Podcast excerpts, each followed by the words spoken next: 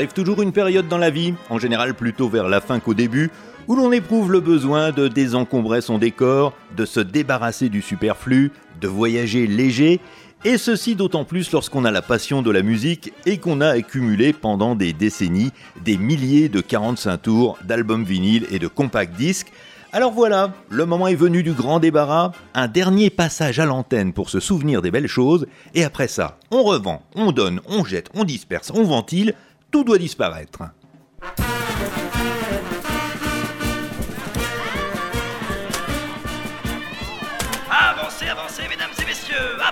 Allons, allons, n'ayez pas peur, venez avec nous, venez vous replonger dans le monde oublié de vos rêves perdus.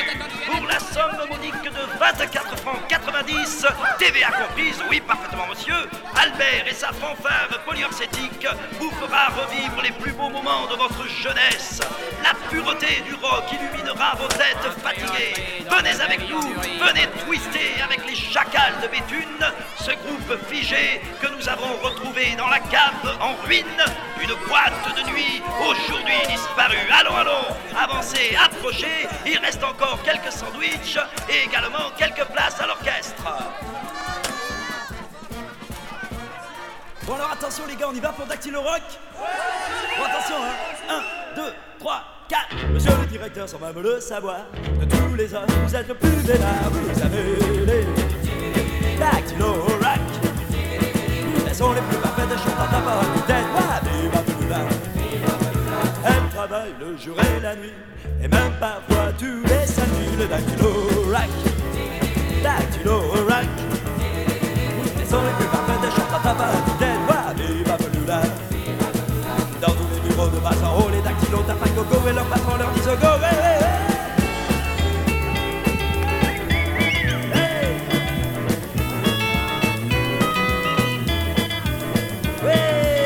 sont douces et très jolies. Ce sont les plus belles filles de Paris. Les dactylo rack, dactylo rack. Pour faire leur conquête, vas te faire dans la tête. Elles valent bien ça. Dans tous les bureaux de haut, on chantera très bientôt le rap des.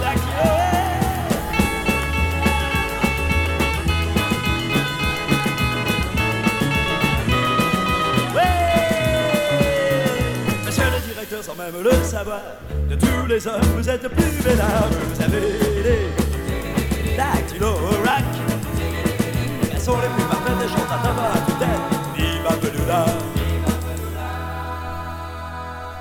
Alors une petite question pour commencer, est-ce que vous connaissez la signification du mot polyurcétique Bon, je vous rassure, hein, je ne le savais pas non plus, ça désigne tout ce qui se rapporte à la science d'assiéger et d'encercler les villes.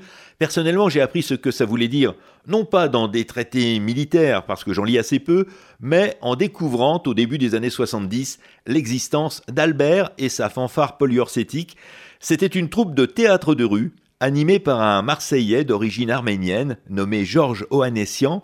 Sous le pseudonyme de Rocky Gonzalez, il a créé avec son groupe Les Chacals de Béthune ce que la presse a qualifié alors de premier opéra rock français, La malédiction des rockers, un spectacle qui faisait revivre les premières années du rock en France au tout début des années 60 sur un mode à la fois humoristique et nostalgique. On y retrouvait bien sûr les chansons des chaussettes noires et des chats sauvages, ainsi que celles des pionniers du rock, Elvis, Little Richard, Eddie Cochran, Johnny Kidd, Chuck Berry et tout particulièrement Gene Vincent, qui était le préféré de Ohanessian. Et puis il y avait aussi l'ambiance d'une époque déjà révolue, des émissions de radio comme le Club des Poètes de Jean-Pierre Ronet ou La Minute de Saint-Granier, les exploits du Stade de Reims, les danseuses de twist, les blousons noirs des Batignolles et les flippers et jukebox des comptoirs européens automatiques. Bon, imaginez les aventures de Ricky Banlieue mises en scène par le grand Magic Circus et en musique par Au Bonheur des Dames, et là vous ne serez pas très loin de la vérité. La malédiction des rockers a souvent été présentée sur scène, notamment à Bobino, à la fête de l'UMA, au festival de Tabarka en Tunisie, ou bien à la télévision pour l'émission Pop 2. Un disque en a également été tiré on vient d'en écouter deux extraits. Tout d'abord une ouverture très circassienne sur une musique de Maurice Vendeur, et puis la reprise de Dactylo Rock par les Chacals de Béthune. Alors le disque alterne comme ça des chansons et des petits sketchs avec un humour très premier degré, à la manière de Pierre Dac et Francis Blanche. En voici un exemple tout de suite, c'est Rocky Gonzalez qui se présente. On m'appelle Rocky Gonzalez. Mon véritable nom est Jean-Claude Fage. Ma profession, rockers. J'aime particulièrement les chats, les feuilletons à la télévision et à la radio également, les films d'aventure. Je possède une voiture, un cyclomoteur et une bonne. J'aime mâcher le chewing-gum, euh, notamment lors des surprises parties. ma plus grande idole, eh bien, c'est Jean Vincent. Et mon plus grand regret, c'est de, euh, de ne l'avoir jamais, jamais vu à Paris lors de son passage, car, euh, car j'étais en prison à cause d'un vol de réfrigérateur que je n'avais d'ailleurs pas commis. Il n'y a pas de sursis pour, pour les rockers. Et non, il n'y a pas de sursis pour les rockers. Et lorsque je regarde aujourd'hui la pochette du disque, avec toute la troupe au grand complet, une bonne trentaine de personnes quand même, ainsi que les photos du spectacle qu'on trouve à l'intérieur, eh bien je regrette de ne pas avoir eu l'occasion de voir sur scène la malédiction des rockers. Rebaptisé Joe Corbeau, Jean Joannessian a ensuite rejoint l'équipe du magazine actuel aux côtés de Jean-François Bizot. Il a aussi créé le groupe Elvis Platiné, toujours dans une veine rock et humoristique. Et c'est en 1977 qu'il reçoit une véritable révélation en assistant à un concert de Bob Marley. Dès lors, ses musiques de prédilection seront désormais le reggae et le dub. Il crée son concept de rock reggae méditerranéen et enregistre ses premiers disques dans ce style au début des années 80. Il participe également à la création du Massilia Sound System et il est aussi très présent dans les quartiers défavorisés de Marseille, où il s'occupe d'éducation populaire, un type bien, ce Joe Corbeau. Aujourd'hui âgé de 76 ans, eh bien, il est toujours en activité. Son dernier album, Baba Joe Experience, est sorti en 2019 et je ne résiste pas à l'envie, avant de continuer l'émission, de vous envoyer une autre petite séquence d'Albert et sa fanfare polyurcétique.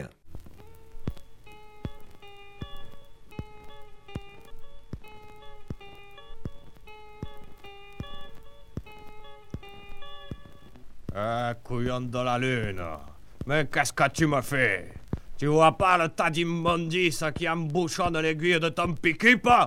Non mais oh Mais tu es le vrai rocker de mascarade. Rigolo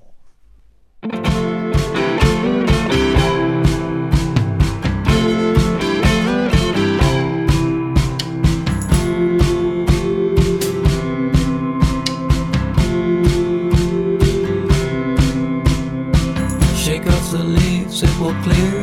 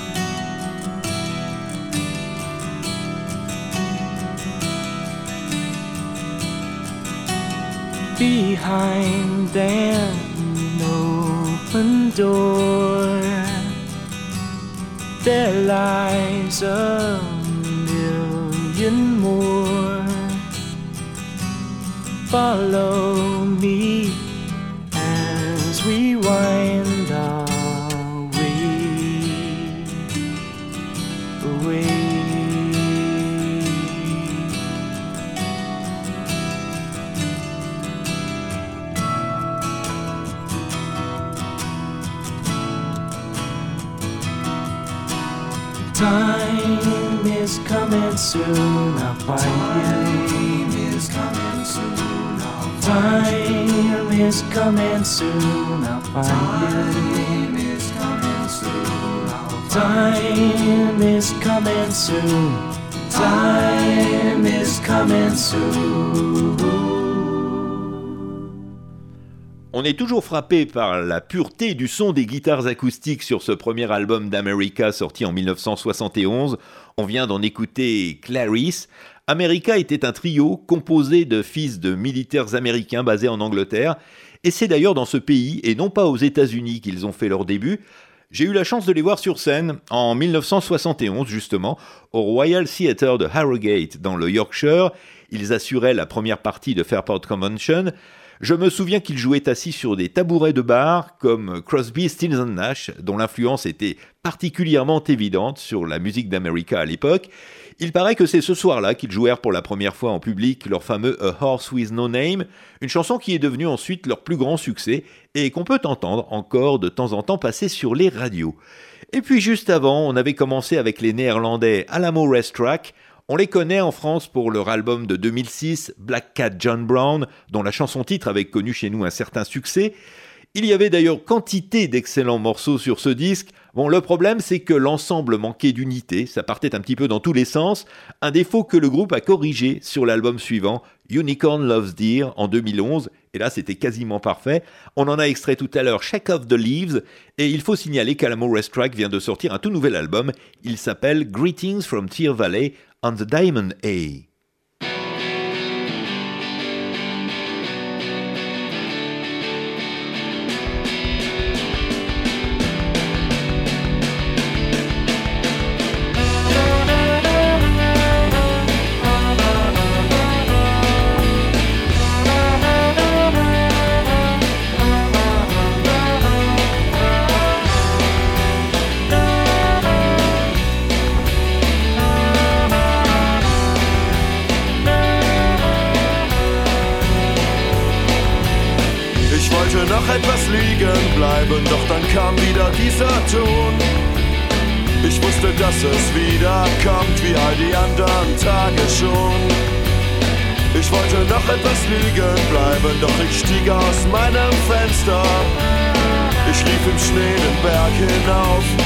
hinter mir Gespenster. Ich geh im Schnee, bis es nicht mehr geht und dann höre ich es nicht mehr. Die Spuren sind zugeweht und mein Kopf ist leer. Und Schnee fällt in meine Welt. Schnee macht alles still und hell.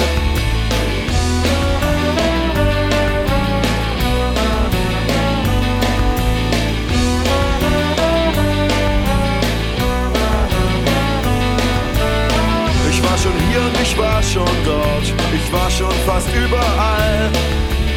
Vor irgendwas renn ich weiter fort und es findet mich jedes Mal. Ich höre Ton, ich weiß nicht woher. Und alles, was ich will, ist anhalten und liegen bleiben und warten, bis es still ist. Und Schnee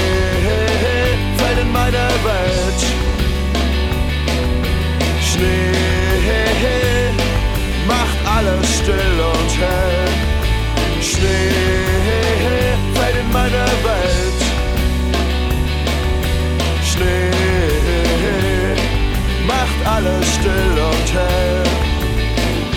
Es tut nicht weh, es ist nur Schnee. Kaltes Weiß, bedeckten Scheiß.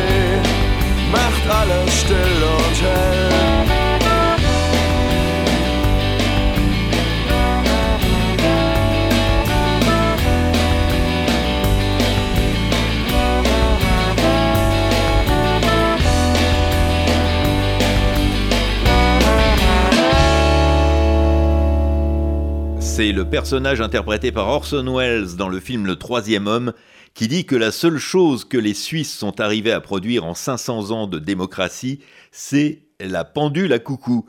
Alors le film date de 1948 et depuis la Suisse a produit quand même beaucoup d'autres choses et notamment quelques groupes de rock pas inintéressants. Parmi les plus connus, on peut citer Yellow, les Young Gods, Grow Zone, c'était le groupe de Stefan Eicher, ou bien les Maniacs pour les amateurs de rock garage, et puis aussi dans un registre plus confidentiel, les non moins talentueux Favez, Sports Guitar, Polar, Sinner DC ou encore The Aeronauton. Eh bien, ce sont ces derniers qu'on vient d'écouter à l'instant avec Schnee sur leur deuxième album Gegen Alles en 1995. The Aeronauton s'était formé en Suisse allemande au début des années 90 autour de la personnalité marquante de leur chanteur et leader Goose, de son vrai nom Oliver Maurman. Leurs deux points forts, c'est évidemment cette section de cuivre qui propulse littéralement tous les morceaux du groupe, et puis aussi la qualité rarement prise en défaut des compositions d'Oliver Moorman. En presque 30 ans d'existence, The Aeronauten ont effectué un cycle quasiment parfait. Partis du punk, ils avaient abordé par la suite un registre plus léger, gagnant en finesse ce qu'ils perdaient en énergie, mais c'est quand même vers le punk qu'ils sont revenus sur leur dernier album Neun Extra Leben, un des meilleurs et un des plus belliqueux de leur discographie. Ce fut aussi malheureusement un disque posthume pour Oliver Moorman, gravement malade du cœur depuis plusieurs années. Il était en attente de greffe lorsqu'il est mort en janvier 2020, il avait seulement 52 ans. En plus des disques avec son groupe, il nous laisse également quatre albums solo. Ceux de The Aeronauton, en tout cas, resteront sur mes étagères.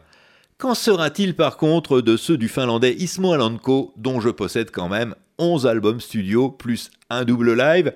Bon, il est probable que je vais en garder environ la moitié et revendre le reste, après quand même en avoir sauvegardé les meilleurs morceaux. Ismo Alanko est un génie, ça ça ne fait aucun doute. Dans le secteur du rock indépendant finlandais, il est considéré comme le patron, le daron, pour ne pas dire Dieu le Père en personne.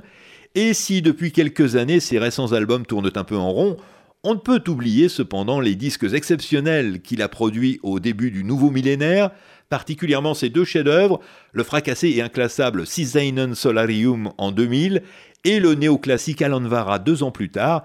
C'est du premier qu'est extrait le morceau qu'on va écouter à présent, une chanson qui ne donne qu'un tout petit aperçu de la richesse et de l'éclectisme de cet album inépuisable. Valankumus, c'est le titre Ismo Alanko.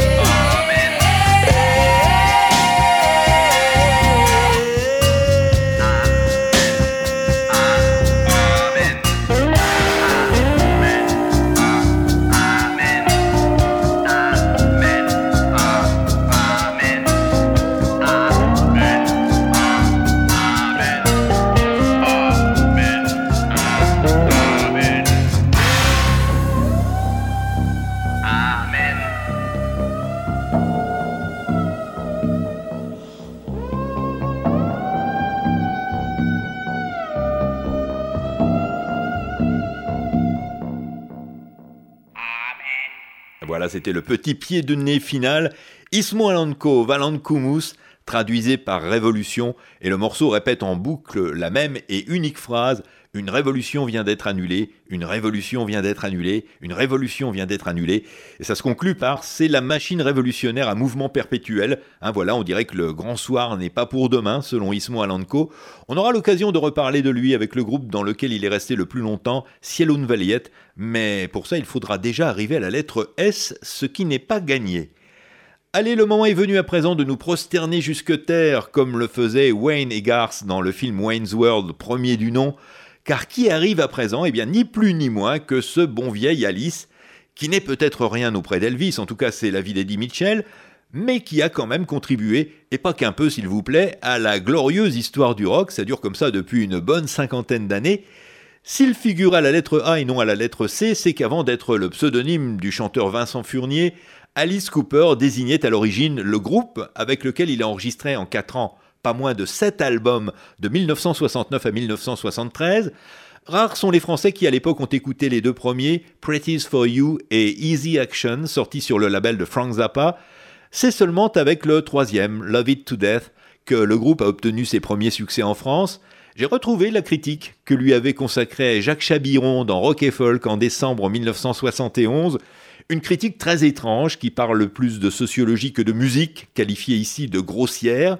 Et on en remet une couche le mois suivant, cette fois-ci pour l'album Killer, et sous la plume de Paul Alessandrini. Alors le journaliste ne mâche pas ses mots à son sujet, et le juge caricatural, grandiloquent, artificiel et froidement calculé, avant de terminer un petit peu faux cul quand même en admettant que, je cite, l'entreprise a des séductions qui ne laissent pas indifférent.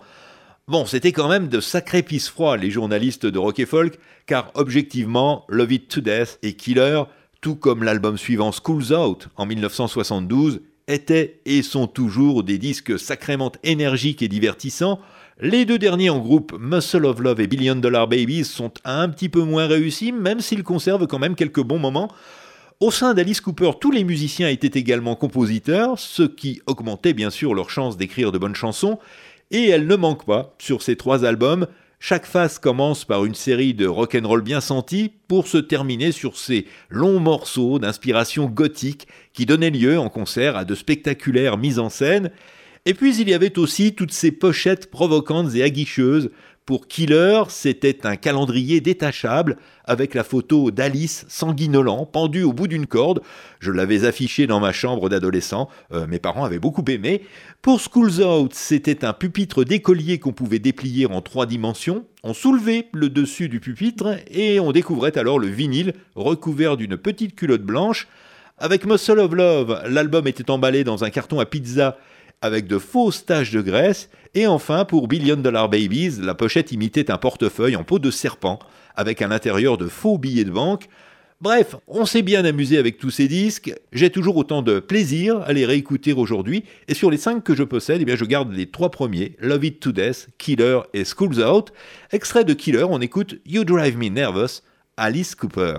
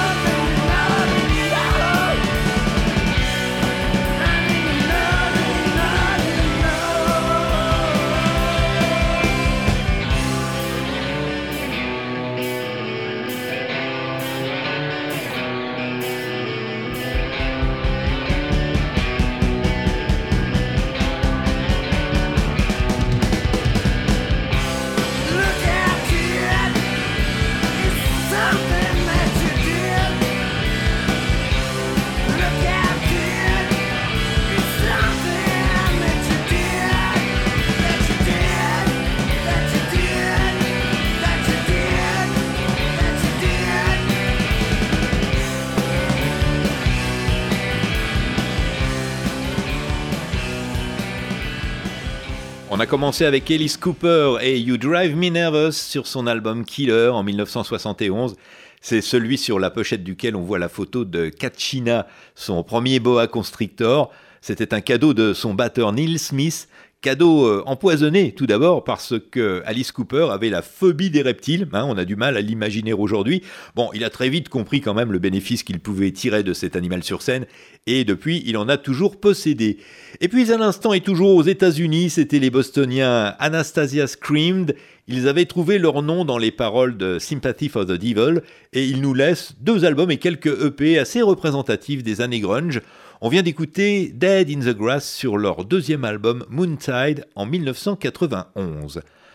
On reste à Boston avec Willie Loco Alexander, une figure de la scène musicale locale dont le plus grand titre de gloire était tout d'abord d'avoir fait partie de la dernière mouture du Velvet Underground, celle dirigée par Doug Yule alors que Lou Reed était déjà parti, il réapparaît en 1976 avec l'arrivée du punk, qu'il va accompagner sans véritablement faire partie du mouvement, mais il va néanmoins jouer régulièrement avec son Boom Boom Band dans tous les endroits fréquentés par les punks, le CBGB à New York ou le Rat à Boston.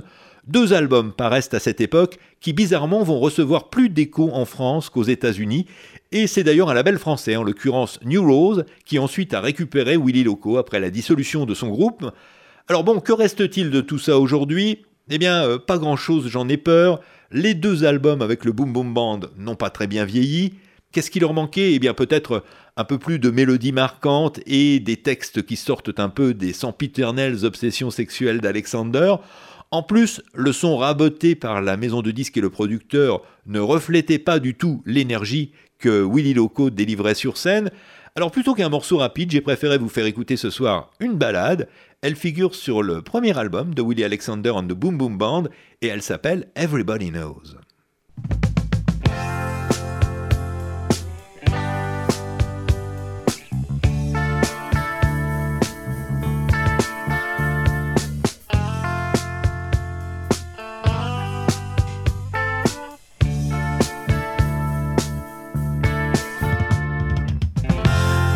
Everybody knows you've caused me trouble.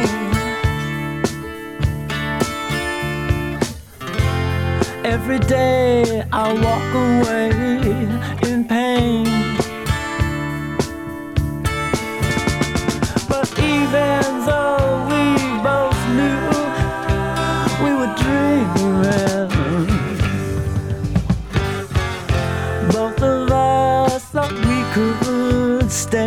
the same.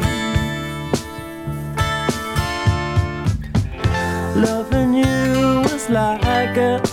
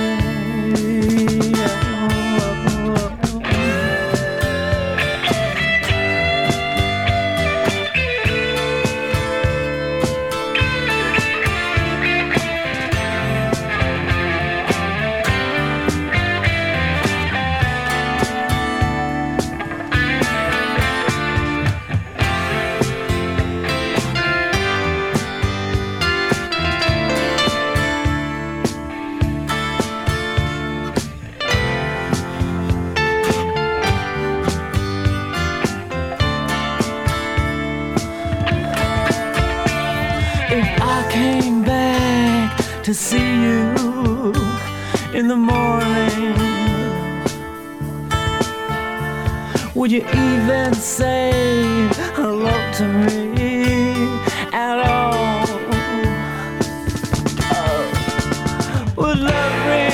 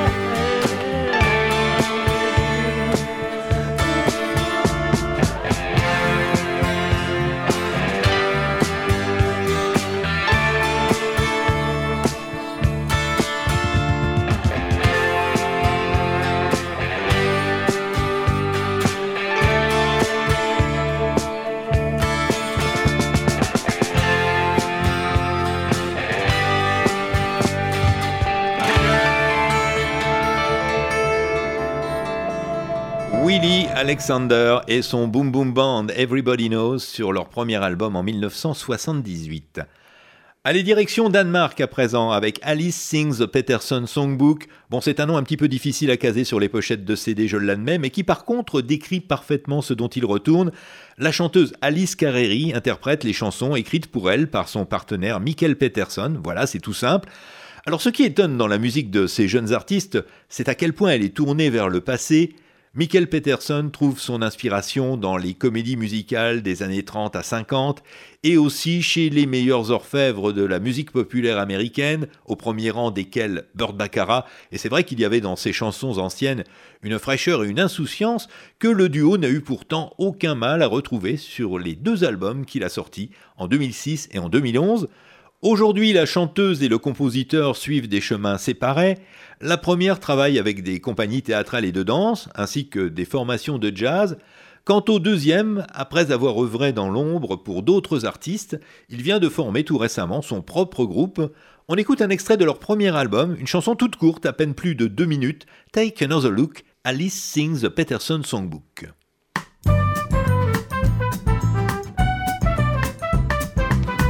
Remember all the little things we did. Playing in these cobble streets when we were kids. Now you want new faces, long for different places. Tell me what's so great about New York. Take another look, take another look. Take another look at this town. Take another look, take another. Everyone still wants you here, and have found, and all the friendly faces of this town should make you turn around. And take another look. Please, another look at this town. There's the magic fountain where we used to play. Late nights holding hands with boys from seventh grade. Here's the milkman singing to you. Everyone's still clinging to you. Please remember what you leave behind. Take another look, take another look. And take another look, take another. Everyone still loves you here in every sight and every sound and every memory that we have is bound to make you turn around and take another look. Please, another look at this town.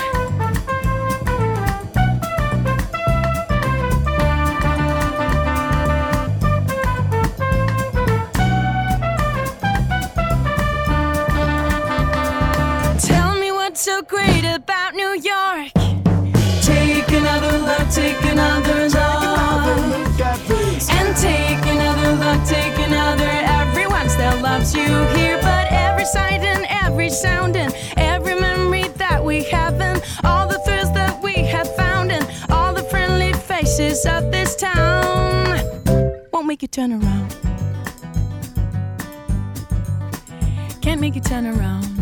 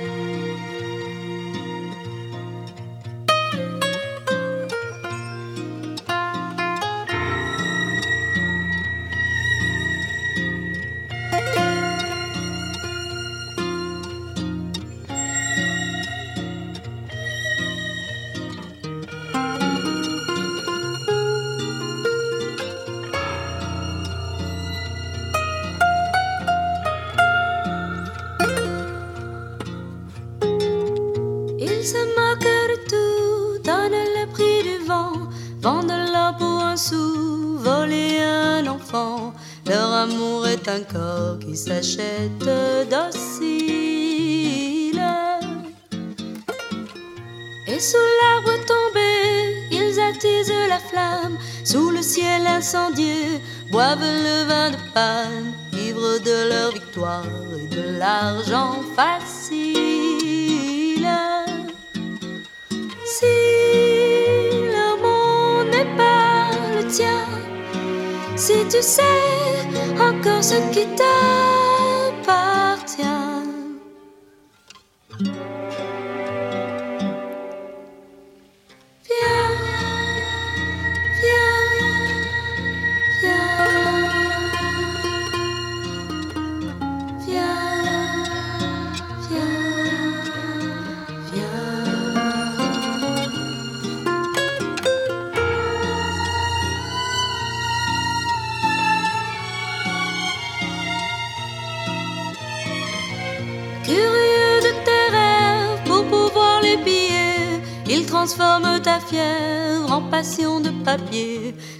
passants achètent au sans cœur de la ville.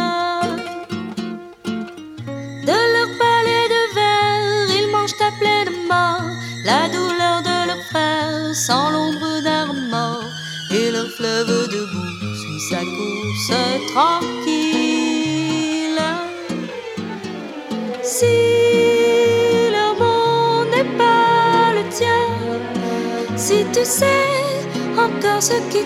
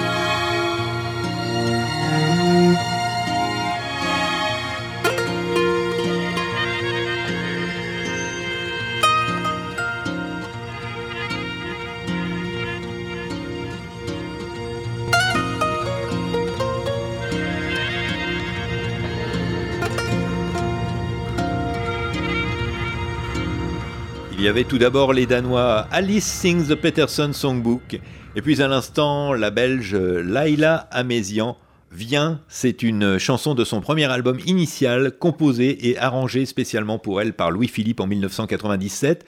Leila Amézian en a sorti un deuxième, cinq ans plus tard, que je n'ai pas eu l'occasion d'écouter, et aujourd'hui elle dirige une chorale féminine, les Fatma de Belgica, qui réinterprète des chants du répertoire arabo-andalou.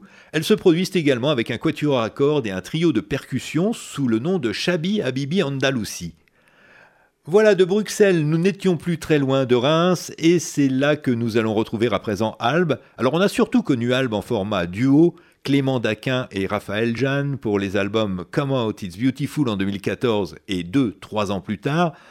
Mais le projet était né bien avant cela, et pour autant que je m'en souvienne, c'est aux alentours de 2006 qu'on a dû commencer à passer leur première maquette dans l'émission, qui s'appelait alors Roccomondo. Albe était à cette époque un quatuor composé de Clément Daquin, Alyosha Lowers, Nicolas Karst et Thomas Dupuis. Et euh, bah, c'est important de le préciser, car Alyosha Lowers notamment a participé très activement à l'écriture de ses premiers morceaux, et c'est lui également qui les chante la plupart du temps.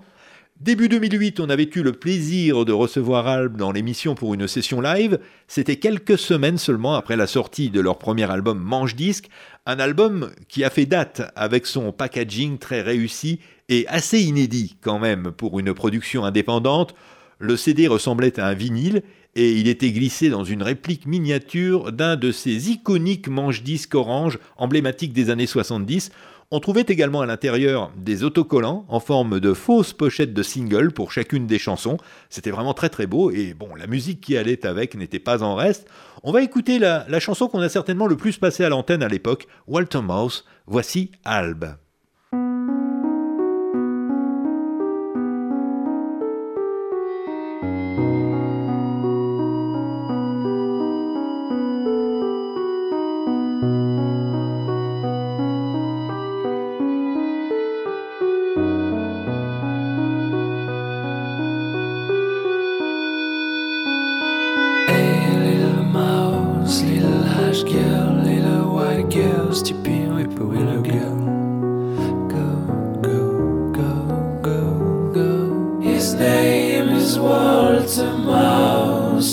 Us to bring him souls. His name is Walter Mouse, he wants us to bring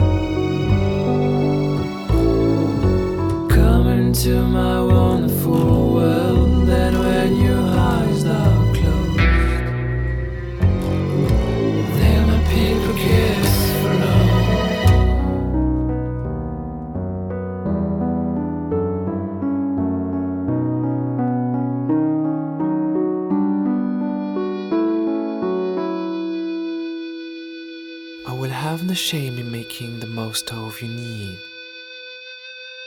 for dreaming.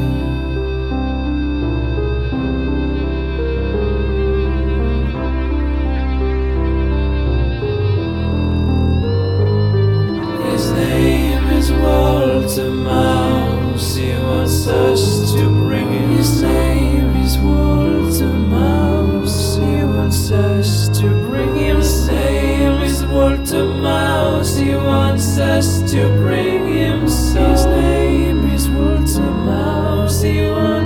us to bring him. His name is Walter.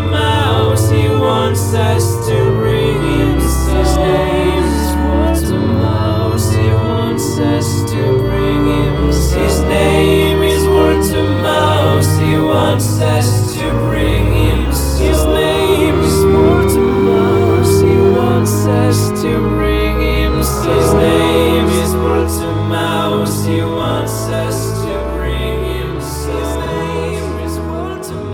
C'était Alb avec Walter Mouse sur leur premier album Manche Disque en 2008. Allez, le moment est venu de découvrir à présent les disques et les artistes auxquels vous avez échappé ce soir. On commence avec The Alarm et euh, bah là franchement je m'interroge sur mon état mental au début des années 80. Qu'est-ce qui a bien pu me pousser à acheter autant de disques de ce quatuor gallois? Deux albums, un mini-album, six maxi, cinq singles, avec parfois des morceaux qu'on retrouve dans tous ces formats. Bon, bah je ne sais pas, hein, c'est incompréhensible, car passé leur mini-album inaugural, encore assez spontané et brut de décoffrage, eh bien tout le reste est difficilement écoutable aujourd'hui, une sorte de mélange de clash dévitalisé et de YouTube pompier, avec des refrains à chanter en chœur dans les stades, et puis bon, on a dit pas le physique, je sais, mais si on veut rester un petit peu diplomate, The Alarm, ce n'était quand même pas le plus charismatique des groupes. Allez, je vous fais le lot à 1 euro symbolique et on n'en parle plus. Bon, il va falloir être plus concis pour les disques suivants. Alias Galore, ça c'était un petit groupe espagnol, indé, du début des années 90, plutôt sympa. Alice Donut, des New-Yorkais punk et déjantés copains de Jello Biafra. Aliva Tiositeri, des satiristes finlandais qui aujourd'hui font de la radio. Maya Albana, une danoise qui rêvait d'être PJ Harvey. Manque de bol, il y en avait déjà une. Soma Olpas, c'était la violoncelliste de Trains on Boats on Planes, et c'est son album solo un petit peu raté. Et puis The Old Janets, des Suédois totalement dispensables. Voilà, c'est tout pour aujourd'hui. Bien, il est temps de terminer l'émission, cette fois-ci avec Alison Gross. Alison Gross, c'est le nom d'une sorcière évoquée dans une chanson traditionnelle irlandaise qui remonte à la fin du XVIIIe siècle, mais c'est également celui d'un éphémère trio néerlandais rassemblé autour de la chanteuse et bassiste Muriel Brugman. Ils n'ont sorti qu'un seul album, Sit with the Guru, en 1994, un disque qui n'a d'intérêt en fait que pour son titre bonus, All I Need Is Everything. On s'était plus ou moins ennuyé pendant tout l'album et voilà qu'arrive sans prévenir cette petite merveille de pop futé qui aligne en 4 minutes plus d'idées que dans les 40 qui l'avaient précédé. On a l'impression d'écouter un petit peu un titre des Américains Jellyfish, hein. on est tout à fait dans ce registre de pastiche et de recyclage inspiré qui pioche aussi bien chez 10cc que chez Queen, avec tout un tas de petits gimmicks sonores rigolos. Bref, on ne s'ennuie pas une seconde et on se demande bien pourquoi ils n'ont pas fait tout l'album dans ce style. C'est donc avec ça qu'on se quitte ce soir. On n'aura pas le temps d'écouter par contre euh, notre nouveauté de la semaine qu'on reporte à l'émission suivante. Ce sera donc dans 15 jours, la suite de notre liquidation totale avant fermeture. hein. tout doit disparaître. Pour l'instant, Alison Gross, All I Need Is Everything.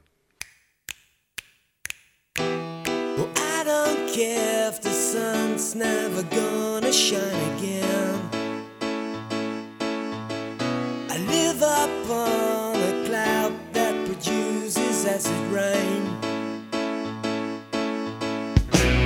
And from afar, I hear the sounds of sanctuary run by star